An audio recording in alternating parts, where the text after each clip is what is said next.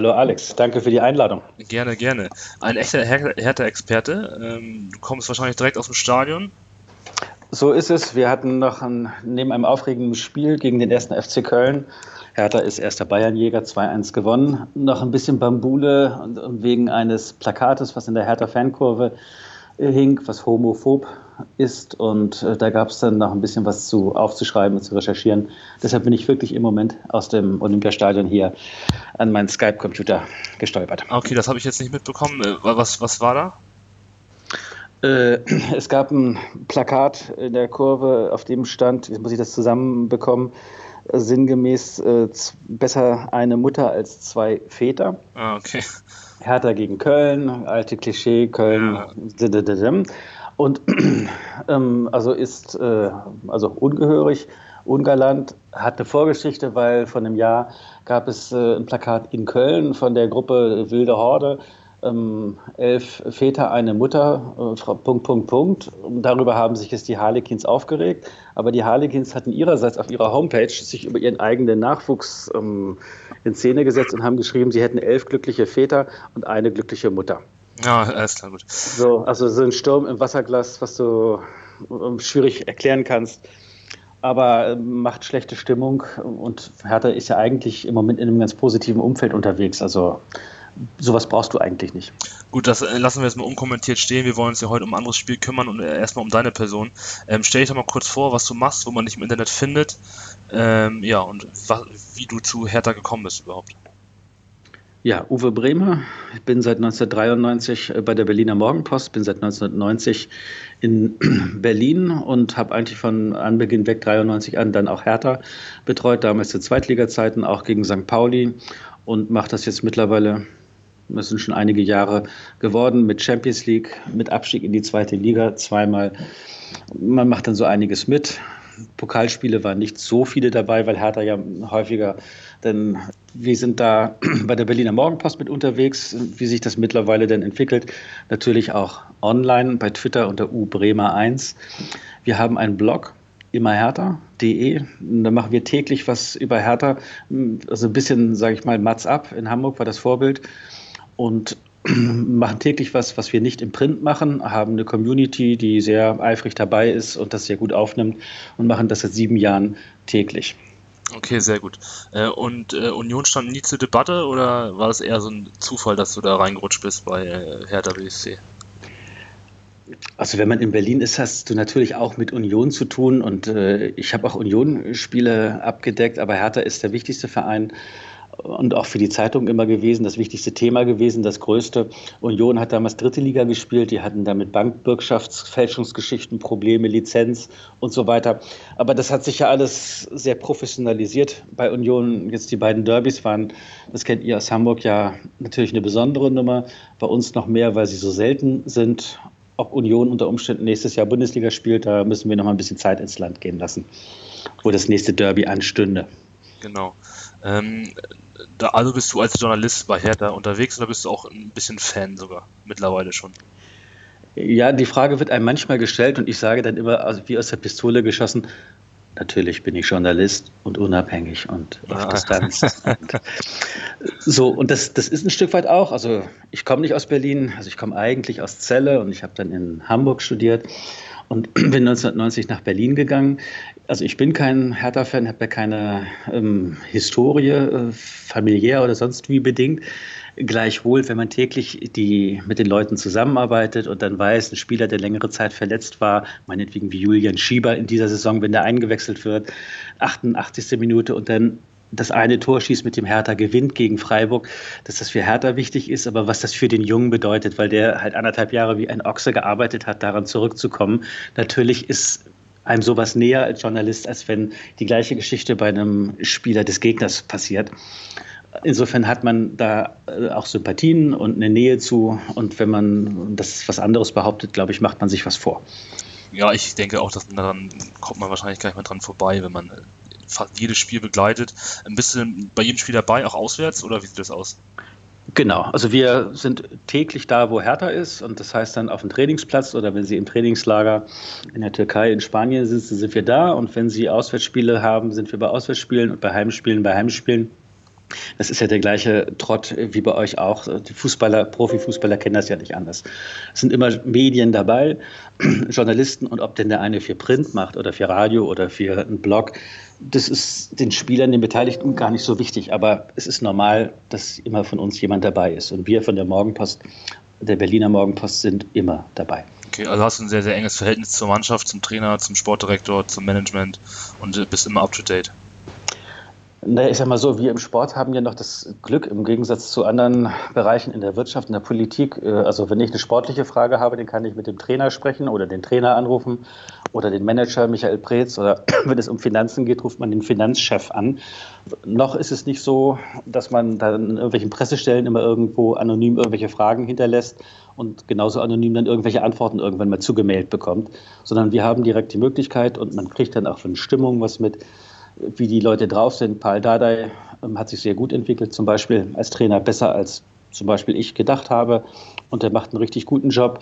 Aber gleichwohl ein paar Herausforderungen liegen da natürlich noch auf dem Weg. Er ist am Anfang seiner Trainerlaufbahn. Das ist richtig. Dann habe ich auf eurem Blog gelesen, dass du einen Wunsch hast oder zwei Wünsche für die Bundessaison 2016, 2017. Ein ungefährdeter Klassenerhalt.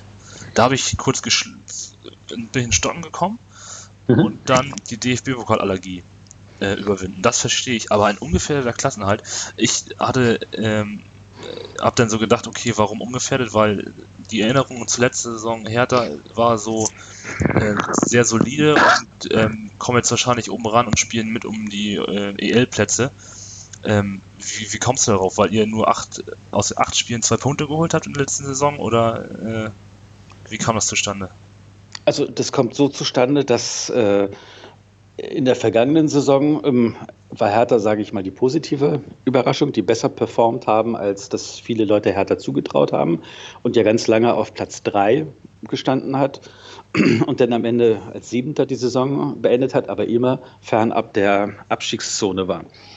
Aber ich sage mal, ob du diese Saison anschaust oder die vergangene Saison, jeder Verein bis hin zu Borussia Dortmund kann ja ohne weiteres mal eine Halbserie spielen, dass die Tabellen 17. sind. Mhm. Und dann ist es richtig schwer unten, das ist wie Treibsand treten. Ich meine, brauche ich euch aus St. Pauli nicht zu sagen. Du machst du ja. und rackerst und ackerst und du strampelst, aber ähm, du bewegst dich eher immer tiefer rein, als dass du rauskommst. Hertha ist zweimal abgestiegen. 2010, 2012 und ähm, also das, das geht schnell, dass du einen Negativlauf hast und wenn du Glück hast, ähm, hört er auch mal auf. Aber wenn du Pech hast, guck dir an, wie viele Trainer in der Bundesliga, wir haben das erste Saisondrittel gerade mal schon entlassen worden sind in Bremen, in Hamburg, in Wolfsburg. Im, also deshalb die oberste Maxime ist, fernab der Abstiegszone zu bleiben. Deshalb sicherer Klassenerhalt. Ja. Ob dich das auf Platz 10 führt am Ende oder vielleicht auch auf Platz 6 oder so, das ist dann Feintuning. Das ergibt sich. Genau. Also ich gehe davon aus, dass ihr euch da oben äh, festsetzen werdet. Ähm, ich bin auch sehr, sehr überrascht, das hast du ja auch schon gesagt, bei, von Paul Dardai, ähm, dass der wirklich so ein guter Trainer ist. Ähm, ich bin immer davon ausgegangen, das gleiche Personal Michael Preetz, also beide irgendwie so, ja, auf, die sitzen beide irgendwie auf einem angesägten Stuhl, hatte ich immer das Gefühl. Äh, Gerade Preetz, und der ist jetzt einer der Dienstältesten, wenn man mal so guckt in der Bundesliga. Seit 2009. Und, genau, und dann Paul Dardai, ähm, ja, hat sich, wie du schon gesagt hast, wirklich gut entwickelt und die Mannschaft hat einen riesen Step gemacht. Ne? Hat man heute gesehen. Äh, da haben zwei Mannschaften gegeneinander gespielt, die wirklich sich super entwickelt haben. Äh, wird da hinter den äh, hinter den Türen so gut gearbeitet, dass das so eine solide Arbeit ist? Äh, oder wie muss man das bewerten bei euch in Berlin? Um, um mal bei der Wahrheit zu bleiben, Hertha hat ähm, Spieler abgegeben und dafür 5 Millionen Euro eingenommen und hat Spieler verpflichtet für 6,5 Millionen Euro. Okay. Das heißt, die haben für anderthalb Millionen im Prinzip eingekauft. Das ist so wie die, das ist Taschengeld heute, ja. wie sich das alles entwickelt hat. Und wenn man sieht, was für Summen der FC Schalke in die Hand genommen hat, oder der VfL Wolfsburg oder Werder Bremen oder Hoffenheim oder Leverkusen, sagst du, die müssen ja alle doppelt oder dreimal so gut sein, weil das, die Kader so viel teurer sind. Bei Hertha haben sie aber gesagt, wir legen Wert darauf, die Mannschaft zusammenzuhalten. Es gab Angebote für Niklas Stark, übrigens vom HSV, haben sie nicht abgegeben. Es gab Angebote für Kalu, der sollte 6 Millionen Euro netto verdienen in China, mhm. haben sie nicht abgegeben. Es gab für John Brooks Angebote. Sie haben ihr Geld investiert, um die Mannschaft zusammenzuhalten. Das sieht von außen natürlich wenig spektakulär aus, wenn der Brooks weiter da ist und der Ibisevic und der Kalu. Du siehst im Moment aber, es ist eine eingespielte Mannschaft, die für alle Gegner schwer zu spielen ist, ausgenommen Bayern München. Also kann man festhalten, solide Arbeit auf allen Positionen bisher ähm, und äh, die Kritiker werden dafür ver verstummen dadurch, ähm, weil da gut gearbeitet wird. Dann die Personal Ibisevic, da gab es ja ähm, eine Menge Redebedarf am Anfang der Saison drüber. Mhm. Neuer Cut, neuer Captain. Ähm, ich persönlich hätte Ibisevic jetzt auch nicht zum Captain gemacht, ähm, muss ich ganz ehrlich sein. Ähm, was hat Dada dazu geritten, dass er da Ibisevic zum Captain macht? Hat sich erhofft, dass er dann nochmal einschlägt, nochmal das, das Tor wieder trifft oder was waren da die Beweggründe? Ähm, also das Problem war nicht Ibisevic. Ibisevic war einer der wenigen Lichtblicke. Ähm, ich würde es also andersrum aufstellen oder das Pferd anders aufzäumen. Hertha hat vergangene Saison in den letzten acht Spielen nur zweimal unentschieden gespielt und den Rest verloren. Und außerdem das Pokal-Halbfinale ähm, gegen Borussia Dortmund sang- und klanglos auch verloren. Und das war, nachdem drei Viertel der Saison gut waren, war das so, puh, so eine klare Abwärtskurve. Und dann hast du in der Qualifikation zur Europa League gegen Brøndby IF gespielt in Kopenhagen und gehofft, dass du dich für die Europa League qualifizierst, bist in Kopenhagen aber an einem echt durchschnittlichen Gegner gescheitert und zu Recht mit 1 zu 3 ausgeschieden. Mhm. Und da war der Trainer total genervt und hat gesagt, äh, das lässt er sich nicht länger bieten, die Art und Weise, wie da aufgetreten wird und hat den Kapitän Fabian Lustenberger gesagt, Fabian, danke, bis hierher Abfahrt, du bist nicht mehr Kapitän. Und Vedat Ibisevic, der sowieso vom Typ her einer ist, der sich ja nichts gefallen lässt auf dem Platz, du kriegst jetzt die Binde. Weil bei Vedat war es immer so, wenn der Luft geholt hat, hat er sofort einen Freischuss gegen sich bekommen in der letzten Saison. Und wenn er gesagt hat, Chiri, hat er sofort eine gelbe Karte bekommen, bevor ja. er irgendwas gesagt hat. Und die Hoffnung war, dass, äh, wenn er nicht immer der Erste ist, der beim Hauen dabei ist, sondern vielleicht mal weiß, ich bin Kapitän, jetzt warte ich mal 30 Sekunden, lass die anderen machen und dann gehe ich zum Schiedsrichter, dass ihm das hilft. Und das ist auch so. Bisher hat er einen total ordentlichen Kontakt zu den Schiedsrichtern. Er hat, ich glaube, keine gelbe Karte wegen Meckern irgendwie was bekommen. Ob er eine gelbe bekommen hat, das erinnere ich jetzt gerade nicht. Und Tore schießt er heute auch wieder das 1 zu 0 ähm, sowieso regelmäßig. Ja, Insofern, das, das Tore-Treffen hat er wieder gefunden, so ein bisschen, also in meinem, meiner Wahrnehmung habe ich so das Gefühl, dass Ibisevic irgendwie in den letzten Jahren nicht so wirklich getroffen hat, aber in dieser Saison ist er ja, ähm, ja, der trifft ja jedes Spiel. Und ähm, ich merke das daran, dass ich in der Communion-Liga nicht wie Ibisevic sondern Lewandowski habe und äh, keine Punkte kriege. Ähm, hm. Aber Lewandowski, äh, Ibisevic, Entschuldigung, er hat da äh, schon gut eingeschlagen bei euch ne? und zu alter Stärke zurückgefunden. Genau. Nee, ja. vergangene Saison neun Tore gemacht. Und jetzt steht er in der Bundesliga bei sechs Toren und äh, ich glaube drei Vorlagen. Und hat äh, in der Europa League in zwei Spielen auch zwei Tore geschossen. Also Ibisevic ist im Moment der wertvollste Spieler bei Hertha und deshalb wird auch sich darum bemüht, mit ihm zu verlängern. Ob das gelingt, wollen wir mal gucken. Schadet am Geld irgendwie, habe ich gelesen. Oder, oder woran liegt es da? Äh, äh, kurioserweise ist es ja so, dass bis Saisonende der VfB Stuttgart 50 Prozent des Gehaltes von Herrn Ibisevic bezahlt, so, weil okay, ja. die den unbedingt loswerden wollten damals unter Alexander Zorniger, mhm. weil dem gesagt wurde, der ist viel zu teuer, den können wir uns nicht leisten. Für den kriegen wir eine Ablösesumme. Und dann kam der 31. August näher und näher und niemand war bereit, irgendeine Ablöse zu zahlen. Und bei Hertha waren sie mit Ibisevic sozusagen klar und haben gesagt, wir warten aber bis zum 31. Nachmittags um Himmeldum. Und es hat damit geendet, dass jetzt der VfB Stuttgart von den 3 Millionen Euro Gehalt 50 Prozent bezahlt. Okay. Und ja, die, Tor gutes und Geschäft, die Tore ne? für Hertha schießt und VfB Stuttgart, welche Liga spielen die genau? Ja, bei uns irgendwo, ne? ja, richtig. Das ist doch ein, äh, ja, ein Geschäft, äh, wonach man sich sehnt. Ja. Dann äh, gab es noch eine Veränderung im Tor, da wurde Kraft rausrotiert und äh, hatten den Norweger jetzt drin ähm, hat sich auch festgespielt so ein bisschen. Das ist ja auch nicht mehr der Jüngste, für einen Torwart noch relativ jung. Aber habt ihr noch eine Alternative, falls der irgendwie ähm, ja, gehen sollte, zu alt wird, etc.? Kommt da noch ein junger nach oder ist dann Kraft die nächste Alternative erst wieder? Also ähm, Thomas Kraft ist ein ordentlicher Bundesliga-Torwart, den du auch jederzeit einwechseln könntest, wenn der Jahrstein sich verletzen sollte oder eine rote Karte bekommt. Das kann ja immer passieren. Ähm, Rune Jahrstein ist jetzt kein Weltklasse-Torwart, aber er hat so ein gutes Paket. Er ist mit den Füßen stark, was du heute natürlich brauchst, wo so viel über die Torwarte als Anspielstation gespielt wird. Er ist von der Strafraumbeherrschung her sicherlich besser als Kraft. Ähm, Im 1 gegen 1 von der Aggressivität her ist der Kraft dann stärker. Es gibt hinten dran einen jungen, ähm, es gibt zwei junge Torwarte, einen haben sie ausgeliehen, äh, Marius Gersbeck, und äh, dann gibt es noch äh, dritten äh, Körber, heißt der Nils Körber, der ist allerdings verletzt. Das ist jemand, der ist aber 19, 20, weiß ich nicht, der von dem gehofft wird, dass dem die Zukunft gehört. Aber mit jungen Torwarten ist es immer schwer, weil die eben relativ selten die Chance haben, sich auch mal zu zeigen. Genau. Ähm, Habe ich genau aus dem Punkt auch angesprochen, ähm, weil Jahrstein ähm, ja schon irgendwie 31 oder 32 ist. Ähm, dann lass uns doch mal kurz über äh, Andrei Duda sprechen. Ähm, ja. ich, ich, bin ja mal so ein, so ein Fan von Zehnern, die äh, woanders herkommen und dann richtig einschlagen, so Kagawa-mäßig. Ähm, was ist das für einer? Ja, der ist gekommen, hat zweimal trainiert, hat einen Schlag aufs Knie bekommen und kann seither seinen Sport nicht mehr ausüben. Ah, okay. Alles klar. Also, und, äh, wie ist der Handlungsprozess? Ist da ein Ende in Sicht oder? Also er ist jetzt, also das ist ganz am Anfang während des Trainings, also ich weiß es nicht, im August lassen wir das mal passiert sein, also drei, zwei Monate fast komplett ausgefallen. Jetzt steht er wieder auf dem Platz und trainiert am Rande mit. Er ist noch nicht mal im Mannschaftstraining. Also im besten Fall kann er zum Ende der Hinserie nochmal mit eingreifen. Okay, Aber das ist natürlich ultimativ blöd. Du willst, kommst neu wohin, willst dich zeigen und bist das erste halbe Jahr nur hinten dran und kannst ja. nichts anbieten.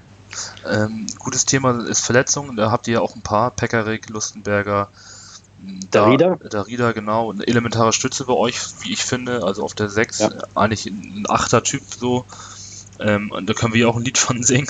Bei uns sind ja auch einige äh, Säulen verletzt und äh, werden so schnell auch nicht wiederkommen, denke ich. Jan Philipp Kaller hat sich heute auch verletzt im, im Spiel oder wurde verletzt, sagen wir mal so. Mhm. Was da ist, weiß ich nicht. Ähm, fehlt Darida bei euch da? Ja, also das ist ja auch eines der Rätsel, was man vor der Saison sich erhofft. Vergangene Saison ist Hertha zum Ende daran gescheitert, dass äh, von der Bank nichts gekommen ist. Keine Qualität. Alexander Baum-Johann ist eingewechselt worden, hat nichts gebracht. Der Schieber war nicht in Form, der Stocker war nicht in Form. Und dann zeigte die Kurve nach unten. In diesem Sommer hat Hertha aber der Königstransfer der Duda für 4 Millionen, was ja für einen Königstransfer auch schon eher ein Treppenwitz ist, der konnte aus bekannten Gründen, hat er noch keine Minute äh, spielen können. Und jetzt fällt ein wichtiger Spieler wieder der Rieder aus, wie der Lustenberger aus und äh, der Stocker kommt rein und trifft. Der Schieber kommt rein, hat zweimal getroffen. Heute hat er die Vorlage, den Assist gegeben zum Siegtor von Niklas Stark. Niklas Stark ersetzt den Lustenberger, U21-Nationalspieler. Äh, also all die, von denen du dir hoffst, dass sie da sind, sind da. Und Salomon Kalou, bester Torschütze der vergangenen Saison, hat heute zum ersten Mal überhaupt gespielt. Der hatte zwei Trauerfälle in der Familie und war des Öfteren an der Elfenbeinküste. Der wird auch noch, hoffe ich, deutlich besser in Form kommen. Und auf einmal hast du 16, 18 Leute und sagst ja, wenn einer ausfällt, peng der nächste rein. Und im Moment, was haben wir, siebten Spieltag, achten Spieltag, passt es. Das ist Tabellenzweiter. Ja, läuft, ne? Läuft auf jeden Fall. Im Gegensatz, äh, bei uns läuft es nicht. Ähm, wird auf jeden Fall ein interessantes Aufeinandertreffen. Ähm, ich gehe davon aus, dass wir uns gut verkaufen werden und mit Glück sogar gewinnen. Das weiß man natürlich immer nicht. Aber wenn ich mir das angucke, ähm, welches Tempo in der Bundesliga momentan herrscht und auch gerade in dem Spiel heute und dann äh, den Vergleich zieht zum Sandhausen-Spiel, hast du wahrscheinlich noch nicht gesehen. Ähm, nee, ich weiß nur, bei 0-3 war das letzte, was ich gehört habe. Ja, ist dabei geblieben. Hm. Das ist schon ein ganz schön krasser Unterschied. Äh, ich habe letztens englische Liga Liverpool gegen Manchester geguckt, also das ist eine ganz, ganz andere Geschwindigkeit. Kann man nur hoffen, dass die Jungs das am, am Dienstag mitgehen können mit äh, Miyaji und äh, Fafa Picot haben wir ja auch zwei schneller, als die heute reinkamen. Da war auch ein bisschen mehr Tempo drin. Ähm, aber hast du Scheiße am Schuh, hast du Scheiße am Schuh, ne? Äh, wie ist denn das mit eurem Trainer? Also wie sicher sitzt der im Sattel oder wie sehr hat er ein Problem? Ja, das hätte ich nachher noch angesprochen. Ähm, ich so. habe heute auf äh, Sky geguckt, aber gut, dass du es ansprichst. Auf Sky äh, das Interview mit Meckle in der Halbzeitpause geguckt und äh, der hat sich ganz klar äh, mit einem ganz klaren, ganz klaren Ja dazu bekannt, dass äh, Evalin auch auf, am Dienstag auf der Bank sitzt und ja, ich sehe es so, dass er nicht das Problem ist, sondern äh, der, der, der Mannschaftszusammenhalt einfach das Problem. Und Everdien ist so das momentan das Beste, was in dem Verein so passieren konnte an Trainern nach äh, mhm. Holger Stanislaski, weil danach hatten wir ja, mit Roland Vrabe zum Beispiel oder André Schubert, äh, der sich jetzt super entwickelt hat, aber uns hat er mit den Spielern zum Beispiel nicht kommuniziert. Als Everdien schon Trainer, an dem man festhalten sollte und das möglichst lange ausreizen sollte. Ist halt die Frage, wie lange das noch geht, ne? Äh, ich möchte jetzt nicht schwarz malen. Nur muss man halt gucken.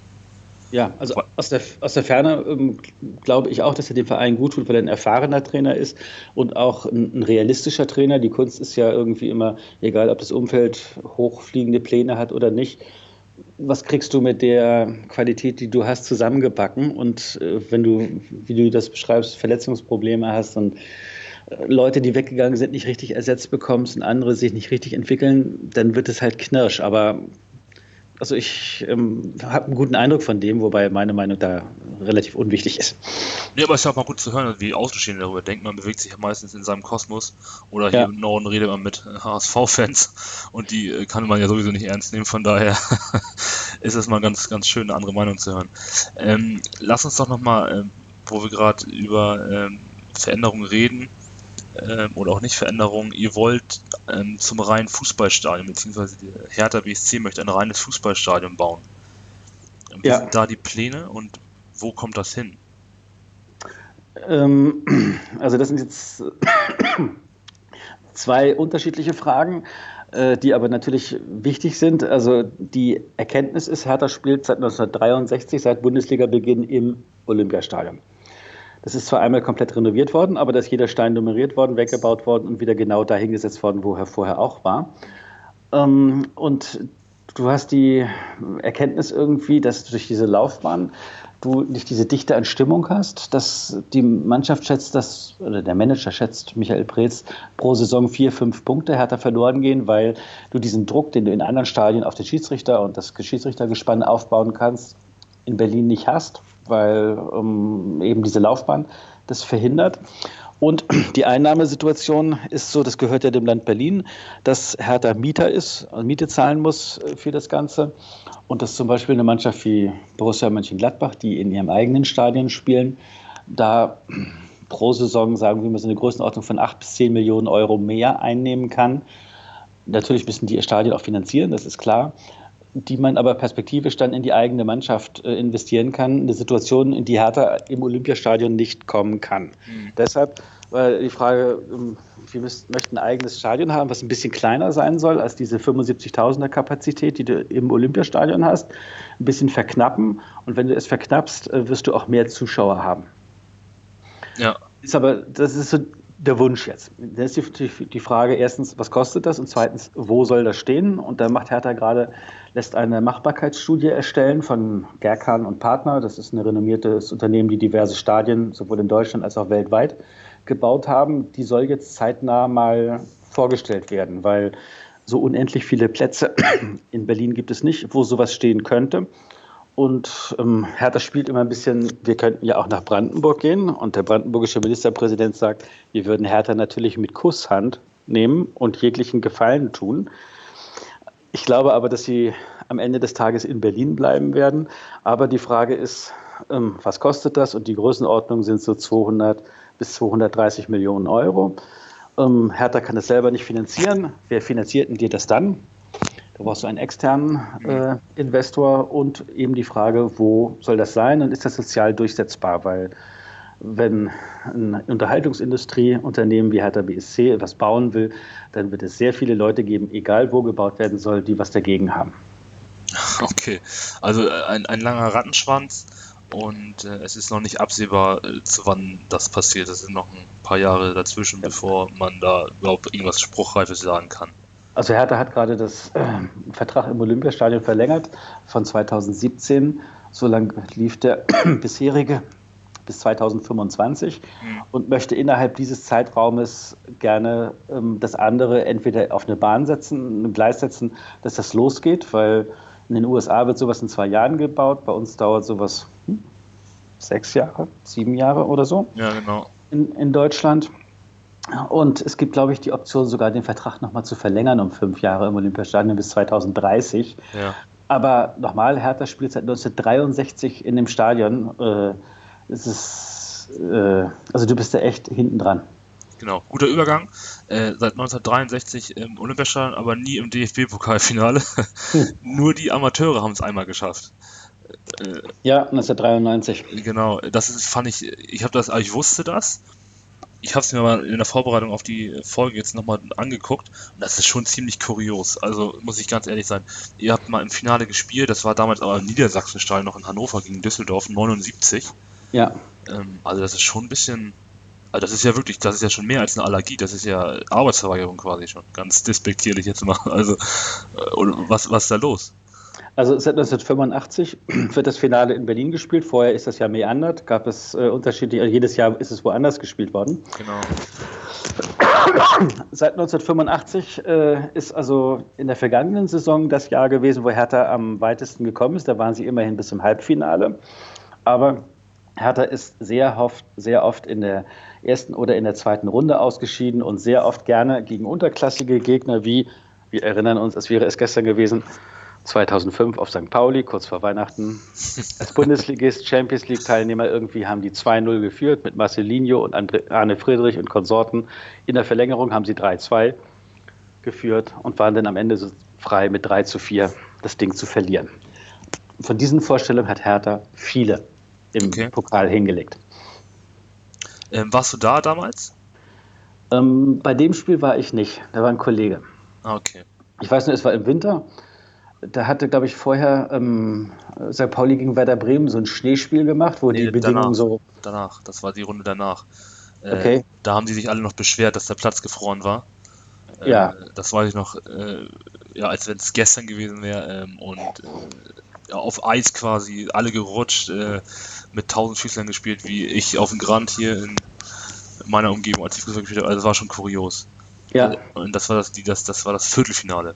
Danach kam dann Bayern und vor eurem Spiel war Bochum und davor Wacker Burghausen. Das ist diese legendäre äh, Bogal-Serie mit B. Ja. Ähm, du warst leider nicht da. Du warst aber mal ähm, bei uns im Stadion. Da hast du, haben wir im Vorgespräch drüber gesprochen. Ja, ich war mehrfach im Stadion, aber du möchtest jetzt nicht die Geschichte hören, als 36 Grad Außentemperatur waren und Jack Daniels Hauptsponsor war und Jack Daniels in einem Pressecontainer dann ähm, irgendwie so Dreiergläser mit äh, Whisky. Die Geschichte wolltest du nicht hören, oder? Nee, ich, ich wollte die äh, Geschichte mit deiner Freundin, jetzt Frau, hören. genau.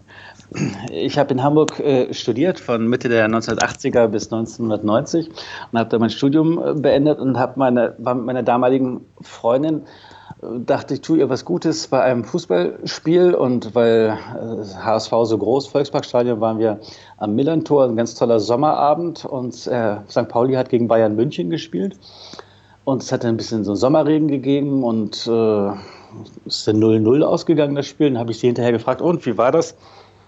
Ach, sagt sie, nach dem Regen waren die Trikots der Spieler ganz schön. okay.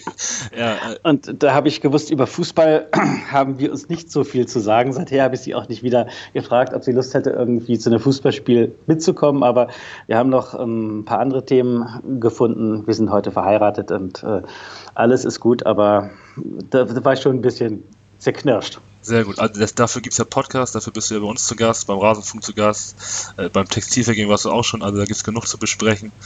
Äh, du hast immer genug Gesprächspartner. ja. So, gucken wir uns mal an, ähm, wie die letzten fünf Spiele von St. Pauli und Hertha gegeneinander aussahen. Ähm, in der Tat gab es da 1, 2, 3 Siege für die Hertha, Entschuldigung, für Hertha ohne Artikel. Sehr gut. Äh, ein Sieg für uns, für St. Pauli und ein Unentschieden. Der letzte Sieg für St. Pauli ist äh, aus dem besagten Pokalspiel, 21.12.2005. Ähm, und das letzte Spiel, was wir gegeneinander gespielt haben, war in der Bundesliga-Saison. Ähm, zu Hause, genau, haben wir 3-2 verloren, wenn ich mich recht erinnere. Ja, genau, 2013, das war die Bundesliga. Nee, zweite Bundesliga war das, zweite Bundesliga. Das mhm. war eure Aufstiegssaison, glaube ich, ne? Ja. Genau. Ähm, ja, äh, insgesamt zwei Siege für St. Pauli, fünf Unentschieden und viermal Hertha gewonnen. Heißt, es wird ein Verlängerungsspiel, wenn wir nach der Statistik gehen. und äh, wird eine lange Nacht. Ja, schönen Dank. Wir müssen hier noch nach Berlin zurückfahren. Aber ich sage mal, ich war auch in Regensburg in der ersten Runde, wo Hertha auch abends gespielt hat und auch so frei war, in die Verlängerung und Elfmeterschießen zu gehen. Ähm, ich weiß nicht, wie ist denn im Frühjahr war am Millantor der Rasen häufig in einem wirklich schlechten Zustand, dass das für Mannschaften, die Fußball spielen wollten, immer schwierig war. Hat sich das geändert? Ähm, ich war letzte Woche da gegen Aue ähm, und da wie war der Rasen? Ja, in Ordnung, soweit. Also sie sah gut aus. Ähm, also ich, der, der, der letzten schlechten Rasen habe das lange her, dass ich, ich achte da auch immer nicht so drauf, muss ich ehrlich sein, äh, weil äh, ja bei uns wird halt geackert, also momentan eher weniger. Äh, ja. Aber ich denke, gehe davon aus, dass der Rasen gut sein wird. Doch. Also, also ich, wir, wir, können hoffen, dass er schlecht sein wird, damit äh, wir eine Chance haben. Oder was muss ich da raushören? Also früher war das so, aber äh, letzten Endes ist es für Mannschaften, die nicht so gut Fußball spielen können, ist es noch frustrierender, wenn dir die Bälle, die Pässe dann irgendwie zu so und so viel Prozent nicht ankommen, weil der verspringt vor dem Gegenspieler. Also äh, eigentlich ist es äh, auch für eine Mannschaft, die fußballerisch nicht so gut drauf ist, ähm, heutzutage üblich, dass du sagst, wir wollen einen ordentlichen Rasen haben, um zumindest das, was wir können, äh, da drauf spielen zu können. Und nicht dieses Glücksspiel ähm, gehen immer dabei zu haben, was du bei schlechten Platzverhältnissen hast. Ich denke aber, Hertha hat vergangene Saison ähm, bis auf den Weg ins Halbfinale, ich gucke gerade eins, zwei, drei, vier Zweitligisten gespielt. Arminia Bielefeld, Frankfurt, 1. FC Nürnberg und Heidenheim und hat die alle gewonnen. Also ich erwarte ein Spiel von Hertha, was sehr konzentriert sein wird und ähm, also in keinster Weise irgendwie irgendwas zu leicht nehmen, weil jeder weiß, diese Zweitligisten äh, sind immer unangenehm zu spielen und du darfst da nichts anbieten. Keine Nachlässigkeit, kein nichts. Und man muss auch die Ruhe bewahren, dass es hektisch werden kann auf St. Pauli mit dem Publikum im Rücken, ist klar. Einfach ähm, konzentriert bleiben. Und das kriegt Hertha, also haben sie vergangene Saison im Pokal sehr gut hinbekommen. In dieser Saison ähm, das, in Regensburg, das war jetzt nicht so doll, aber sie haben halt auch da wenig angeboten dem Gegner. Insofern bin ich da eigentlich ganz optimistisch. Okay. Ähm, ich wäre jetzt auch davon ausgegangen, dass die Mannschaft auf jeden Fall heiß gemacht wird, weil der, der Trainer setzt das ja quasi schon voraus, so wie er gespielt hat, so trainiert er wahrscheinlich auch seine Mannschaft. Von daher ähm, ist da, glaube ich, kein Unterschätzen. Ähm, dann haben wir auch schon die Frage abgehandelt, äh, was den FC St. Pauli erwartet am Dienstag zu Hause. Äh, wie sieht denn dein abschließender Tipp aus? Was meinst du denn? Du möchtest ja früh nach Hause, also sagst du, in 90 Minuten ist das Ding entschieden, oder? Genau, also ich würde mal sagen, äh, wenn Hertha da mit einem 2-0 nach Hause fährt, äh, dann ist alles gut. Gleichwohl, äh, wer im Pokal dabei war, weiß, dass je länger es 0-0 steht, ähm, desto mehr wachsen dann der Heimmannschaft, also in dem Fall St. Pauli, die Flügel. Ähm, und du hast irgendwann eine gute Aktion und du gehst in Führung. Und dann wird es halt richtig schwer. Also es ist natürlich auch möglich, dass St. Pauli das gewinnt. Das halte ich jetzt, ähm, beim Blick auf die Tabelle sollte man sich da nicht irgendwie Sand in die Augen streuen lassen.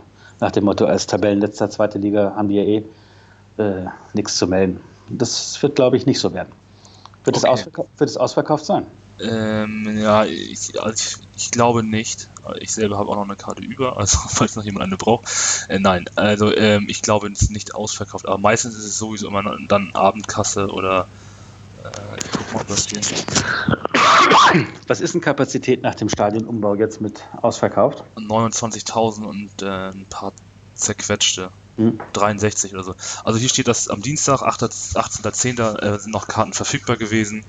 Mhm. Da steht jetzt nichts von ausverkauft. Ähm, also ich denke, es ist nicht ausverkauft. Ähm, ja, auf dem Dienstag, ähm, Abend, das späte Abendspiel, ähm, kommen ja auch viele von außerhalb bei St. Pauli. Ja. Kann ich mir gut vorstellen, dass da viele nicht kommen. Der 29 ist natürlich auch schon ein ganz schöner Schnack. Also Union spielt, hat äh, Anfang 20.000, das ist meistens ausverkauft, aber äh, dann nochmal 10.000 drauf. Ähm, ja. Ähm, ja, genau. Ja, muss man gucken, was das wird. Ähm, du kannst den Bayernjäger gucken. ja, ja. Ja, das, ich werde es über Twitter nochmal kommunizieren, dass der Bayernjäger zu Gast sein wird. Ähm, und äh, der Weltpokalsieger spielt auch. Äh, ja. Also das ist ein historisches Duell, oder es kann ein historisches, historisches Duell werden. Dann nennen wir uns äh, Bayern Jäger Besieger Sieger. Genau. Genau. Äh, hoffentlich sind die T-Shirts lang genug. Ja, richtig. Ähm, so, ja, ähm, mein Tipp, ähm, ja, schwer einzuschätzen, weil unsere Abwehr doch heute sehr geschwommen hat gegen Sandhausen. Ähm, vielleicht ist das die, das Umfeld, die Atmosphäre DFB-Pokal nochmal ein Anreiz für die Jungs und die äh, kloppen dann nochmal richtig einen raus. Was für eine Wichtigkeit hat denn der DFB-Pokal für St. Pauli? Meine erste, erste Pflicht wird Klassenerhalt sein. Das ist eine gute Frage. Vor der Saison hätte ich gesagt, dass ähm, wir da oben mitspielen oder zumindest äh, unter den ersten fünf stehen. Ich hätte nicht gedacht, dass die, die Abgänge so schwer zu kompensieren sind. Ja. Äh, jetzt sage ich es mir ja egal nicht. Weiterkommen wäre schön. Äh, aber wenn ich mir aussuchen könnte, Klassenerhalt oder DFB-Pokal weiterkommen, Na klar. Äh, ist ja die Entscheidung klar, braucht man nicht drüber diskutieren. Ähm, ja, ist zweitrangig, würde ich sagen. Also für den Moment, äh, wenn man im Stadion steht, ist es natürlich erstrangig, ist ganz klar. Dann will man, dass man gewinnt. Äh, wenn man dann äh, rausfliegt, sagt man, okay, ist vielleicht so besser so, dann kann man sich auf eine Sache konzentrieren. ist ja meistens bei den Mannschaften, die international spielen, auch so, dass wenn die eine Dreierbelastung haben, dass es dann schwerer ist, als wenn man nur eine Einer- oder Doppelbelastung hat. Und da ist die Einer, die Einzelbelastung vielleicht dann doch vielleicht besser. Muss man gucken. Ja kann man jetzt Se so nicht. Sehen wir uns im Stadion? Das wäre meine nächste Frage gewesen. Bist du vor Ort? Hast du ja gesagt, ja. Ja, ich bin vor Ort. Würde mich freuen. Ja, das können wir ja gleich nochmal im, im Nachgang besprechen. Ja. Wann, wie wir das machen. Hast du noch Fragen an mich? Aber hast du noch offene Antworten an mich? Also, was mich interessiert hat, hast du beantwortet mit dem Trainer, ähm, dass du den Eindruck hast, dass der auch äh, da sein wird, der Sportkamerad Lien. Und von der Stimmung her dass das ein bisschen schwieriges Spiel ist äh, für St. Pauli, das verstehe ich. Also ich freue mich auf den Abend. Es gibt, äh, es wird, denke ich, eine spannende Dienstreise. Ja, für mich wird es eine äh, spannende, äh, entspannte Privatreise. Wir werden sehen, was dabei rauskommt und ich denke, äh, dass wir eine gute Stimmung, Flutlicht, Millantor, Ton, genau. ich Sachen, will immer Millanton sagen, Millantor. äh, also es äh, wird interessant auf jeden Fall. Wunderbar. Ich bedanke mich bei dir. Alex, ich sage auch schönen Dank und schönen Abend. Bis dann. Ciao. Tschüss.